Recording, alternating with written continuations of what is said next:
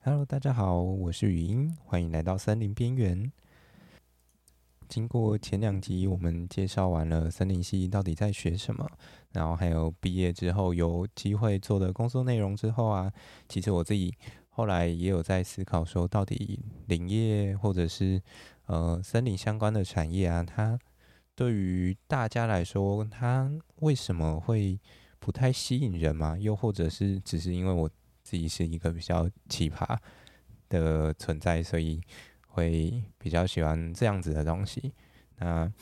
我觉得可能除了现在台湾流行上啊，比较盛行的产业，可能是比较科技类型的科技业、机械业类的。那像相对于这些产业来说，森林其实它算是一个比较冷门的科系。这样，不过比起考古，可能又再好一点点嘛，对吧？那我有在猜想说，诶，会不会是可能平常？呃，就是大家在刻板印象上对于伐木呃它的一个负面的印象，又或者是跟山老鼠有关，对，然后再再加上可能近年山林保育的呃意识比较抬头，那可能会来念这个科系的人，主要也都是想要往，例如说做林务局或者是做生态保育这一类为主，然后。可能在普遍上的认知，也对于这个产业来说啊，大家都觉得，诶，他的薪水好像其实没有到很高。但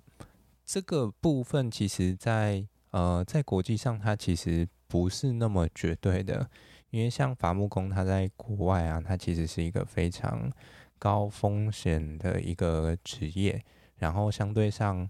因为这样子的风险，也让他的薪水待遇其实是蛮好的。有时候甚至可以到折合台币一个月十万块以上都是没有问题的，对啊。那只是回到台湾之后，这样子的一个工作内容，还有他的一个工作形态，到底有没有办法去指引这样子的一个薪水？其实有时候真的不太固定。这样好，那再聊聊最近，呃，跟森林一个蛮夯的议题，应该就是樱花吧。现在到了一个樱花的季节。对啊，可能蛮多人都想要就是去山上赏樱，因为其实，在平地来说啊，对樱花来讲，它其实算是一个偏比较偏热的环境，它在冷的地方会长得比较好。所以我就好奇说，哎，台湾人其实实际上到底会到哪些地方去赏樱？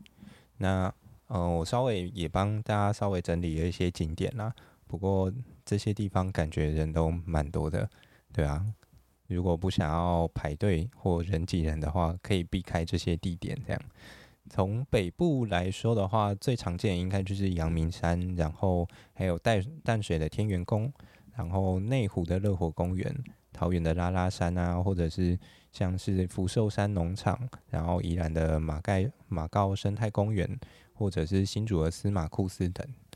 然后中部的话，最有名的应该就是武林农场了。啊，每年到了这个樱花季节，通常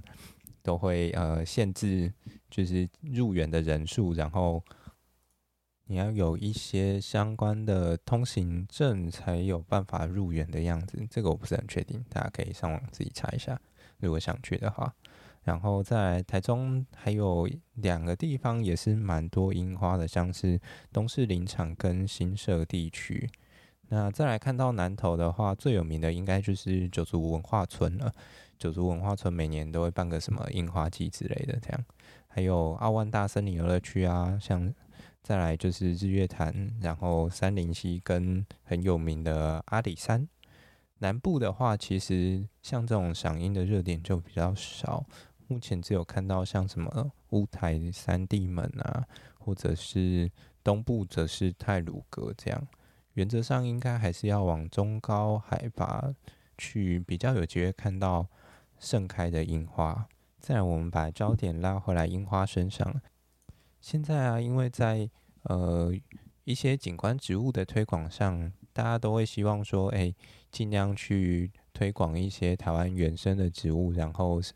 以达到一个所谓适地适木的概念，这样在适合的地方种适合的树木，而且尽量以原生的树种为主啊。所以现在台湾大部分很多那种观赏性的植物都会以台湾山樱花为主。那像前述有蛮多那种景观的地区啊，其实他们就也种了蛮多台湾山樱花的。我这里岔开来提一个小小的题外话，台湾山樱花它其实是呃一种叫做雾社血斑天牛，一种保育类昆虫，它的一个主要的算是寄生的树种嘛。对，那不知道大家有没有办法去想象一下，今天台湾为了观赏樱花这件事情，在台湾四处种了这么多山樱花之后，雾社血斑天牛会有什么样子的反应？那可想而知，它其实就会跟着这些山樱花到处趴趴走。它已经从可能原本已经算蛮稀有的一个保育类，已经有机会快要成为一种四处可以见的害虫啊，应该是没有到这么夸张啦。不过就是这样子的概念，这样。它某种程度上已经变成雾社血斑天牛的复育计划了，算是蛮有趣的一个小插曲啊。不过反过来说，有一件很有意思的事情是，我觉得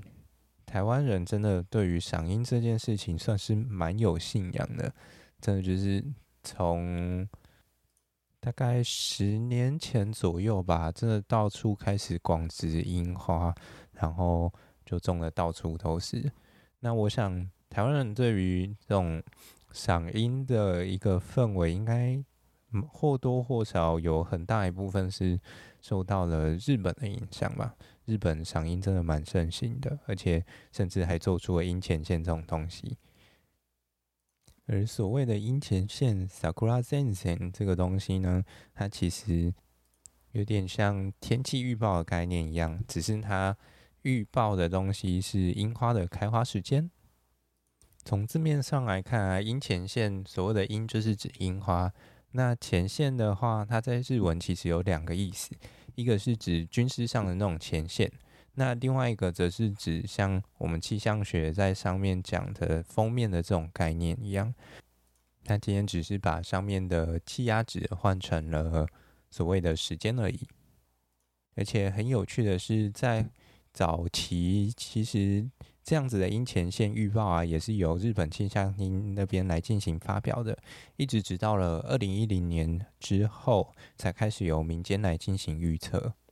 而日本的樱花其实并没有像台湾的这么早开，在二月这个时候就已经开始盛开了，他们反倒要大概等到每年的三月下旬，一路有机会开到五月左右。那可能就从比较南边的，像九州啊，或者然后往上四国啊，再来可能到什么濑濑户内海、关东地区，然后一直一路到达北海道这样。而且他们会从三月就开始进行樱花的开花预测，然后还会每个礼拜都去修正一次，一路发表到整个四月底这样，会大约会做总共八次的预测这样。所以啊，如果在台湾没有追到樱花的朋友，也不要难过。你可以一路追着樱花追到日本，追到五月底都还有机会。反正国门都已经打开了，赶快打开电脑订下机票，随时可以准备出发去赏樱，绕一圈完了之后再回来。不过回过头来看啊，诶，为什么早期的樱前线它会是由日本气象厅来进行预测的呢？难道气象报久了就可以知道事物什么时候会开花吗？确实，在生物学上有一门学科叫做生物气候学，又简称物候学。从字面上来看，它就是在讲生物的气候。诶，不过生物的气候它到底长得像是什么样子呢？那我们先以气象的例子来做举例好了。气象跟气候啊，它相对上是一个短时间还有长时间，甚至是周期性的一个对比。那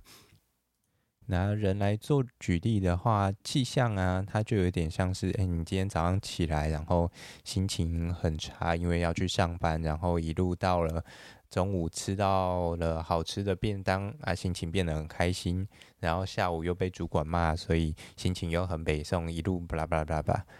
那这个就是一个短期的现象，但是长期的话，它就有点像是一个你每周的心情。例如说，诶，你通常礼拜一它都会是一个 Blue Monday，然后工作做做做，一路做到礼拜五非常的快乐，它是一个 Happy Friday，你已经要可以准备下班的时候，它就会是一个比较周期性的表现。